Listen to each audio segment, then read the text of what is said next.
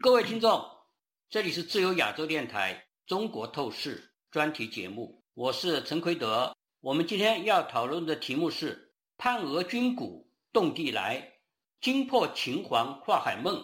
俄国的兵变及其对北京的效应。我们今天请来的作者是李恒清先生，他是一位经济学家与政治评论家。恒清，你好。哎，奎德，你好。大家知道，过去几天。俄罗斯的形势一日数惊，令人应接不暇，世界震动。俄国突发兵变，瓦格拉的雇佣军挥师北上，剑指莫斯科，突兀而来，后又突兀而退，前后共计三十六个小时。历史像幻灯片一样的在我们眼前一幕幕的闪过，扑朔迷离、惊悚诡异。它对俄乌战争，特别是今天我们讲对中国意味着什么？这是我们今天主要想讨论的。我们首先请恒清简略的回顾一下这个事件的起止过程，请恒清。好的，实际上呢是在俄罗斯的六月二十三号的这个深夜哈。哎呀，当时呢这应该是瓦格纳军团呢那个时候呢提到了呢说是遭到了这个俄罗斯国防部的攻击，但是这个之前哈实际上呢已经爆出来呢。就是说呢，这个俄罗斯的这个国防部呢，已经要求所有的外国的雇佣兵都要在七月一号之前呢，跟政府军呢要签署合同。实际上目的呢，就是一条，就是完全要交给这个俄罗斯国防部来管理。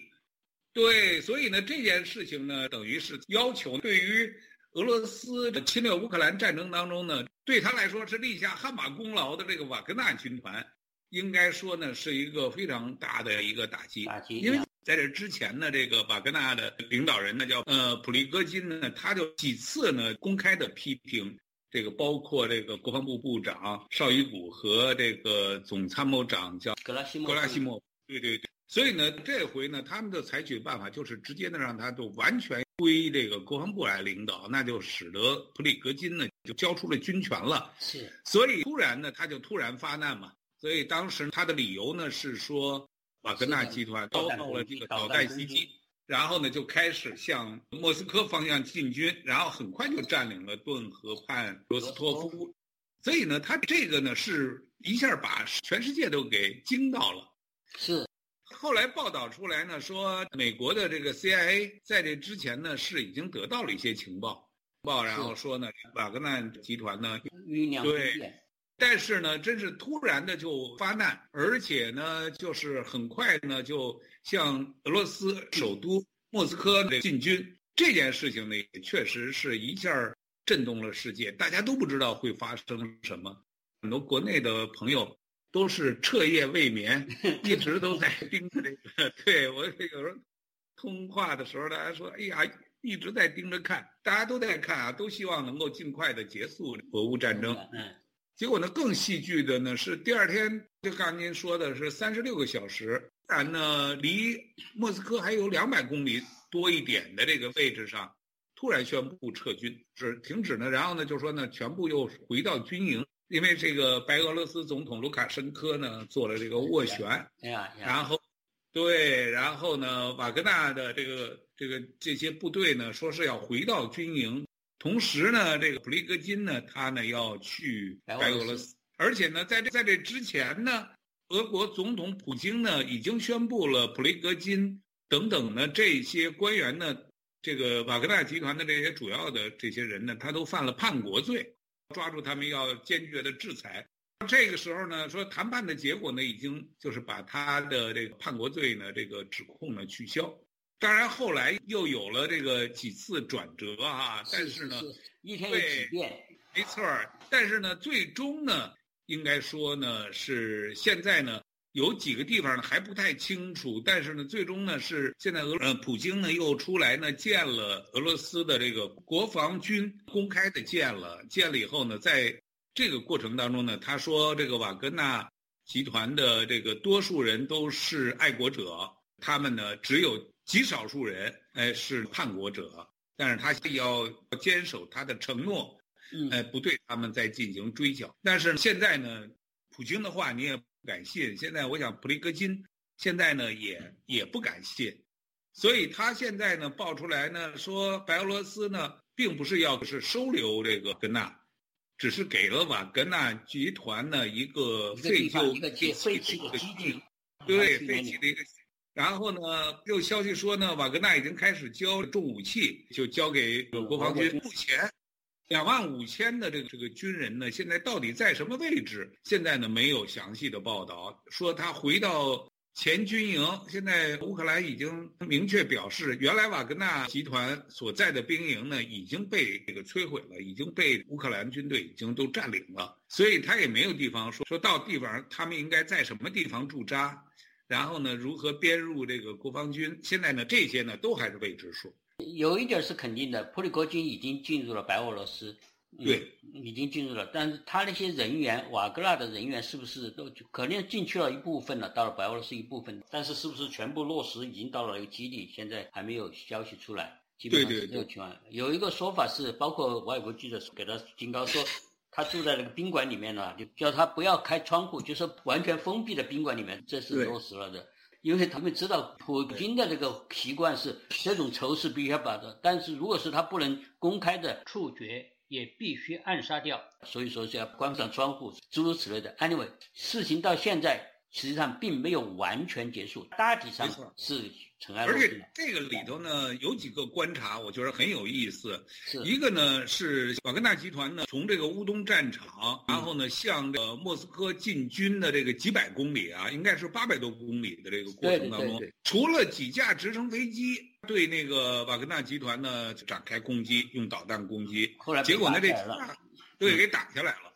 然后除了这个哈，就没有看到没有任何阻拦，没有进军速度非常之快。对，而且呢，他在高速公路上走是没有大规模的地面战斗。但是呢，莫斯科呢是宣布了他们进入反恐状态。是。所以呢，那红场呢已经就是二十四号这一天呢就被关闭了。然后呢，有一些部队呢进去了，但是并没有呢造成就是特别大的那种慌啊，倒没有看到。另外一个观察呢，是沿途的民众呀，这个欢迎这个瓦格纳，对对对，他有一定民意基础的。讲这个瓦格纳军团呢，他应该说呢，这里头呢，多数的瓦格纳的士兵呢，是从监狱里补充上来的，除了什么强奸犯啊、奸杀幼童的这种犯人，哎，他呢都可以接纳。所以呢，他有很多是这样的，但是原则上他不应该是一个，就是说在这个平民百姓当中有这种社会公信力的这样的一个军队。但是呢，他这回呢，在沿途啊，我看到很多的录像啊，都说到像这个普里格金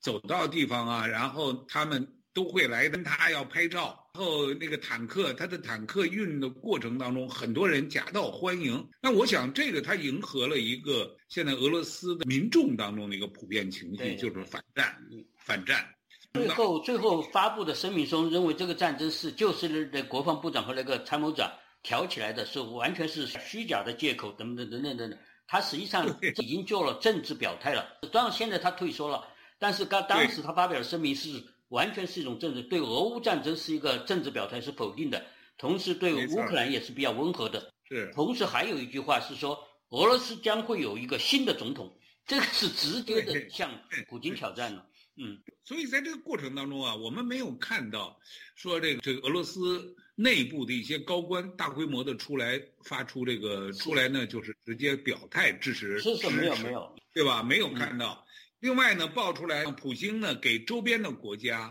国家的元首啊打电话，对你比如像他的原来的苏联的几个加盟共和国啊，对，白俄罗斯但是大家呢都对都是表示呢，就是不会选边站队，也这是俄罗斯内部事务，所以大家呢都没有说像集约组织。那个原来他们有什么几月联防啊什么，但是他们都没有表示说要派部队来支持普京，所以这一点呢也是让普京呢应该说是非常的恼火了。随后会越来越多的细节会爆出来，还会有信息出来，因为到现在为止，个的他为什么突然停下来了，而且突然就撤回营地了？各种消息都有了，包括普里戈金家人在土耳其已经被当作人质等等，各种消息都有。但是都没有得到确证的铁板钉钉的您的消息出来。但是呢，最近那个卢卡申科对他的高官发表一个很长很长的讲话，他详细的叙述了这个过程，中间提到了有一点，我想这个点他不会乱说了。他是说，他给那个普京打电话和嗯普利戈金打电话，他给普利戈金警告说，你如果再往前走，你就死无葬身之地，像捏一个苍蝇一样把你捏死。因为普京当时给他卢卡申科说的就是说，他想把他处死搞死。是，所以莫斯科周围他所谓的反恐怖措施，他是建立了非常充分的准备，要准备在这个要决战的前夕，因为他们都到了两百公里左右了嘛。决战的前夕，这个电话是及时阻止了，而且可能普里戈金评估他的力量能不能和俄罗斯那个军队，那还是力量对比比较悬殊。所以他有两万五千人，冲到前面的先头部队只有八千人左右，保卫莫斯科的军力却强大的多。所以这个最基本的形式就是力量对比还是相当悬殊的。他如果是要进攻莫斯科，如果真正的开火、真正流血的话。那当然，主要流的还是瓦格纳士兵的血，所以他就评估了这个结果。西方世界呢也都非常的谨慎，是因为本身普里戈金的这个瓦格纳集团，实际上是在乌克兰闹下了很多的伤天害理。是是是，他是非常残酷的。他当然战斗力比其他的俄国军队强，但是呢，他也是非常残酷的。包括除了在乌克兰，还在非洲啊，这些都是非常残酷的手段。所以他在这些方面还是没有得人心的。但是呢，他在俄国的民族感情上，因为他这个乌克兰战争，他的立的战功比较大，而且他提出后来提出俄乌战争是毫无意义的，等等等，这些是迎合了俄国民意的大多数的。是的。所以我们现在回过头来就看，我们今天要主要讨论的就是北京的反应。我想这一点也是非常重要的，就是说我们要讨论到的。大家注意到的是，普京打了几个电话，但是其实开始都没有提到和。中国没有提到给胡习近平打电话，所以究竟打没打我们不知道，那边是接没接我们也不知道。但是总之来说，大家都注意到，在这个普京、普里戈金和白俄总统卢卡申科以及普京之间最后达成这个协议之前，中共都没有任何公开的表态，没有公开对普京表示支持。这一点和很多其他国家，包括俄国的嗯比较好的朋友，像土耳其啊、像朝鲜啊都不同，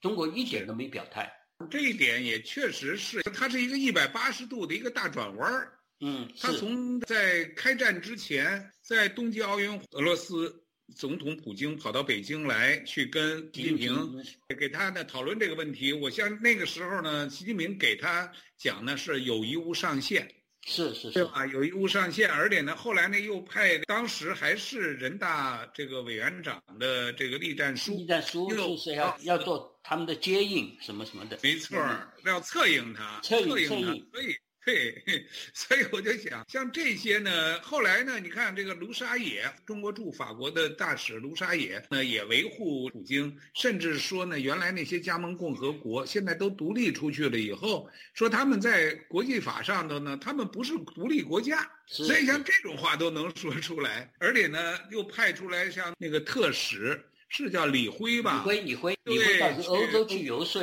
这中国要要当和平大使，实际上是完全没有没有作用。而且提出了什么这个十二点十二点这个这个建议，就是或者当时呢标呢其实就是希望呢冷冻战争，对冷冻战争，而不是俄罗斯退军，甚至呢就是更别提。这个说原来连像什么现在的宣布独立的这个乌东的三个州和这个克里米亚，别想了这个事儿。当时就是想只要停火，他就能够去促成这个普京来接受。实际上是普京希望是这样，是是是。结果呢，没想到这么大的一个兵变。所以也是使得这个习近平手鼠两端了。你看，他就是觉得不好判断了，就是说，万一这个兵变成功了，你那个速度非常之快推进了，万一成功了，他怎么处理这个嗯和俄国的关系？所以说他那时候就一声不吭，一点都没表态。但是到了看见局势大体上稳定了，这协议出来了，那边普里普里高金他们的军队瓦格纳也撤军了以后，嗯，他才表态，说是。都是很简单的几句话表态，就是说尊重俄国的这个维护之国家稳定的努力，都是几句话，没有什么很强烈的话。如果你们回过头去注意观察的话，这这是北京这些年来的一贯的做派了。因为事情发的突然，所以他就从来在这种关键时候，他的表态都是慢一拍的，比世界各个国家都是慢一拍的。他要看看结果，他是非常机会主义的。例如像在一九八九年、一九九一年，整个的苏东坡发生巨大变化的时候，那个时候实际上中共内部不不把那个呃戈巴乔夫和叶利钦骂的那不得了的，就是叛徒，共产主义叛徒。但是对后来邓小平一句话说：“我们冷静观察，绝不当头，大家韬光养晦。”结果马上他们就承认了苏东坡变化的既成事实，然后若无其事的出去外交，又去和戈巴乔夫握手啊，就和和那个叶利钦他们打交道去了。所以是，这是中共的，他是非常的现实主义的，非常的那个机会主义的。对我当时的一个一个基本的看法呢，其中有一条，我觉得呢，一个呢是这个北京呢没有情报，北京也没有情报，关于这个普里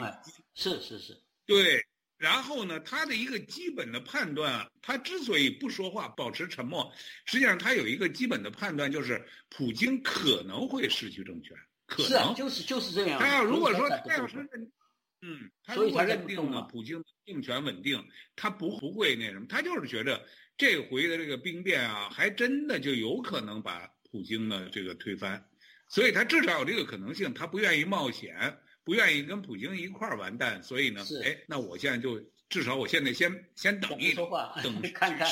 看看再说。是没错儿，所以现在这个现在就变成了一个，应该说原来的这个友谊没上线的这个两个兄弟啊，因为这一次呢，也让普京彻底的应该是了解了习近平啊。是是是，那当然了。实际上，普京前一段时间已经有点对习近平，虽然是去了访问了。说了几个句什么？我们共同面对什么百年未有的大变局，但实际上没有任何动作，很很多事情都在手足两端，都在观察。所以昨我们看，但是北京现在恐怕通过这个事件，我想大家都看得很清楚了。这个事件对普京还是一个重大的打击。虽然说普京这几天。拼命出来，要拼命挽回这个，好像自己还是牢牢的掌握权力，然后掌握了权力，还要抚慰，包括对对的瓦格纳那些士兵，他也说好话了。除除了对普普里戈金以外，士兵啊这些都说好话。他好像还想把整个的他的这个地位还要把它恢复起来，但是实际上大家全世界上的清清楚楚，这件事情已经是就像去就像布林肯说的样。巨大的裂缝在俄国产生了巨大的裂缝，确实是这样。刚才我们已经讨论，像现在俄罗斯内部的一些大佬们，现在呢并没有都站出来，多数站出来替他力挺他，没有。这一点呢已经很说明问题。另外呢，如何这个战争呢打到现在失去了失去了瓦格纳的这样的强悍的部队一样，对这战争如何打下去？如果不打下去，如何停下来？这个都是在考验着普京啊！我想他现在应该很困难。另外呢，普京呢，他如果要是交出权力，他能不能保持保护他自己？他现在也肯定没谱。那但是没谱。他现在肯定是要加强权力，而且恐怕要有一段时间，有一小段时间要加强镇压，就是要是清清洗这个事件。但是实际上，即使他目前暂时的把这个兵变弹压下去了，但是他在全世界的威望。包特别是在俄国人中间的威望，他已经不是那种事事都得胜的、永远成功的那个大帝了。他没错，政治强人的形象已经死去了。他要是不交出权力的话，他肯定是会被赶下台。至少到了他的这个执政的那个、那个、那个该结束的时候，他也不太可能再继续连任。对，所以像这种情况呢，已经是。板上钉钉，那下一步呢？就是普京现在已经是被国际战争法庭通缉的罪犯了。他首先在国际上就是罪犯。你虽然这段时间在通缉这个普里戈金，但是你本身是在被全国际上是通缉的。所以说这个事情对他来说也是非常糟糕的事情。而且现在再加上这一件事情，大家看到普京也不是那么不可战胜的。所以整个的这个整个的心态就变过来，俄国人的心态变过来，世界的心态也变过来了，包括对乌克兰的士气也是要涨起来了。所以说这个事情中共也非常的敏感。那昨天发生的事情嘛，就是说最近那个傅聪，中共驻欧盟的代表就开始说话了，这个是从来没有说过的话。他说。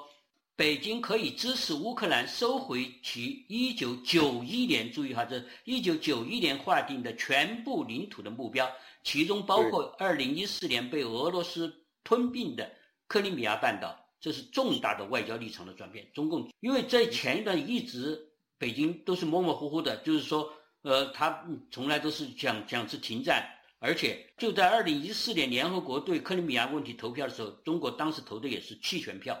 但是现在清清楚楚的是支持乌克兰的收回克里米亚的这种全部要求。但克里米亚已经支持克里米亚这个要求，那更不用说乌东那些，当然都是支持了。恐怕就当时我估计啊，前一段时间我估计北京可能给普京留下的最后的时候，就是说我们支持你保持嗯克里米亚，但是乌东地区让出来。我想他当时恐怕留了这个底案，但是经过这一次那个兵变，全部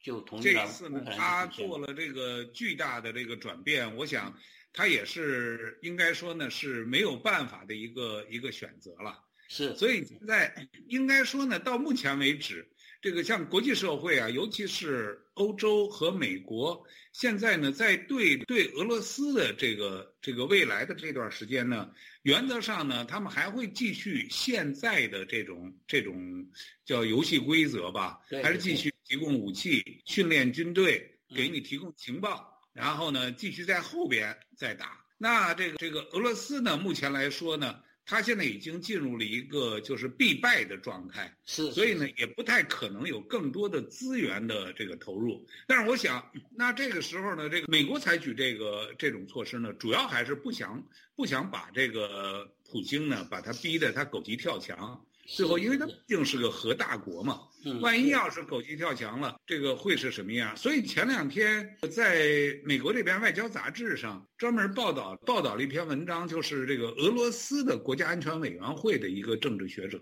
他的写的一篇文章，他认为呢，这个题目就应该是我记得啊，就是说俄罗斯应该考虑这个对欧洲实行核打击，他等于替普京发声。这个就是在瓦格纳兵变之前，是他现在呢，因为肯定是提出这个呢，那就是常规战争打下去的话，他们已经认定了打不赢嘛，肯定打不赢了，对吧？所以呢，那现在呢就已经在讨论这个问题，而且据说这个这个政治学的学者呢，是一个对普京有非常强的影响力的这样一个，那等于带他来发声。所以我想呢，美欧现在的基本的这个战略上呢，就是不把它。不不让他一跳墙，慢慢的，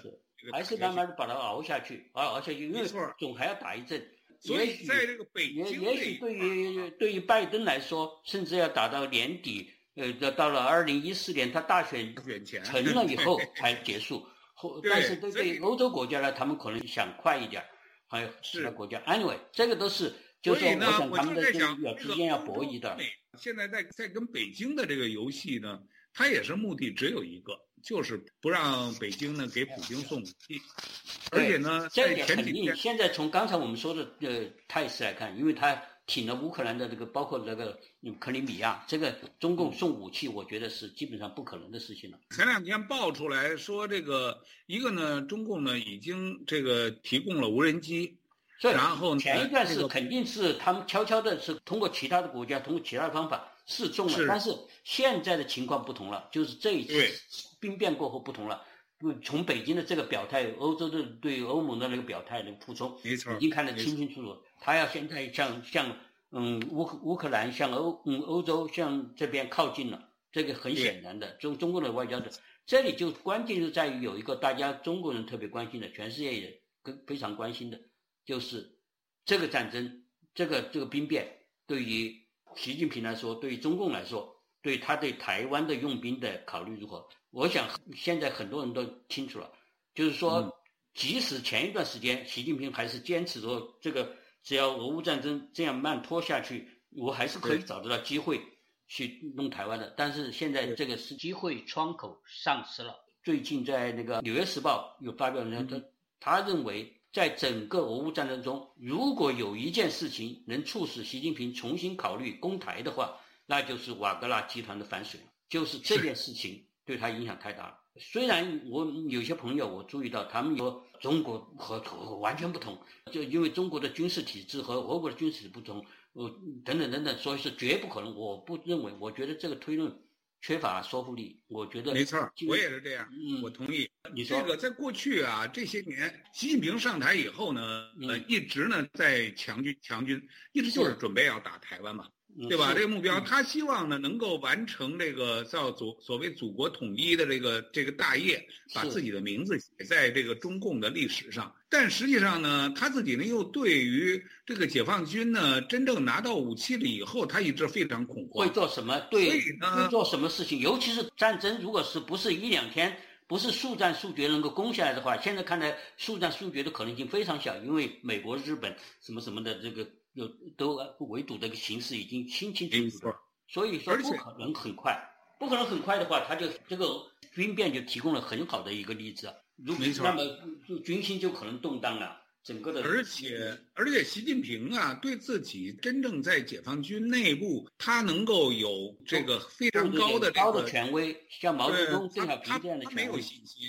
对他没有信心。嗯所以你看啊，这个解放军呢，说是目前他们一直呢在执行的政策呢，就是枪弹分离，拿枪的不给子弹，拿子弹的不给枪。那嗯就是怕你要拿着枪和子弹呢合在一起了，那当然调转枪口打他怎么办？所以我想他就是没信心嘛，这明摆着是没信心。然后呢，那你要真的要打仗的话，一旦打仗，那你不可能拿着子弹的不发枪吧？是是，所以呢，从这个角度来说，这个是一个非常大的一个问题，他没有信心。另外一个呢，武统台湾这件事儿啊，但中国老百姓都已经知道了，这就是习近平自己的梦想，是是跟普通老百姓没有没没有那而且而且军人很多军人也认为不行，嗯，对军没错军队不利，说不定而且对现代战争这么残酷啊，谁愿意让自己的孩子上战场去做炮灰呢？所以前一段时间这网民不都是说嘛，让我们去打仗，我不去，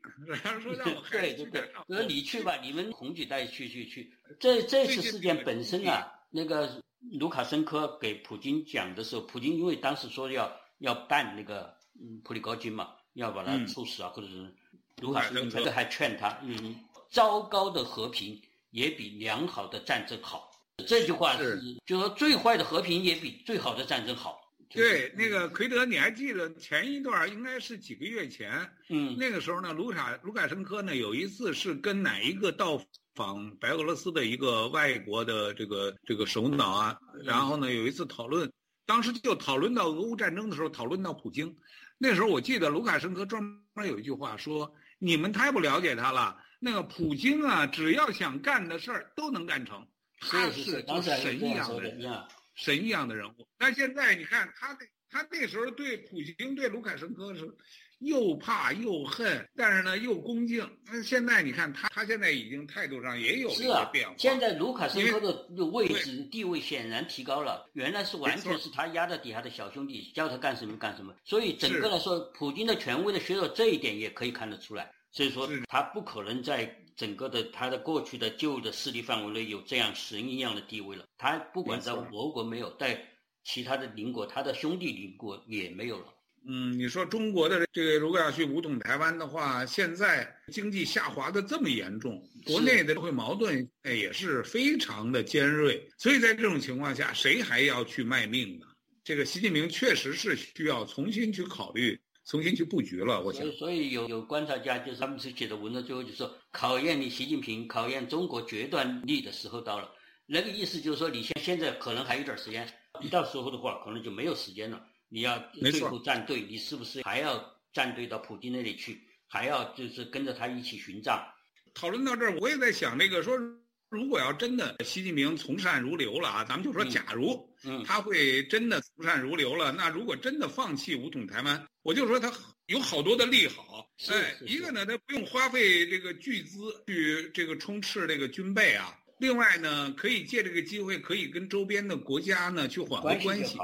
还可以包括跟欧洲，他本来想和欧洲和美国要搞好关系嘛，他最近不是做出了一系列的行动。我们看嘛，包括他这个现在傅聪这个表态，是不是意味着习近平本人？我想习近平本人可能踌躇比较多，但是其他的。中共内部的高官也好，甚至包括他的马仔，就是李强啊这些，恐怕都和他的想法不完全是一致的。对大家都看得清清楚楚的一个形势，大家不能跟着普京跳下悬崖。没错，但是呢，我们也嗯知道，在过去习近平执政的这十年多的时间里头，他一般做选择题的时候，他一般都选那个最差的，是是，就是过去就这个他的都是这样。记录不太，所以还是得看他怎么看看吧去嗯，他如果自己啊一路走到死走到底，那也没有办法。好的，我们今天就讨论到这里，谢谢李恒清先生，谢谢各位听众，再见。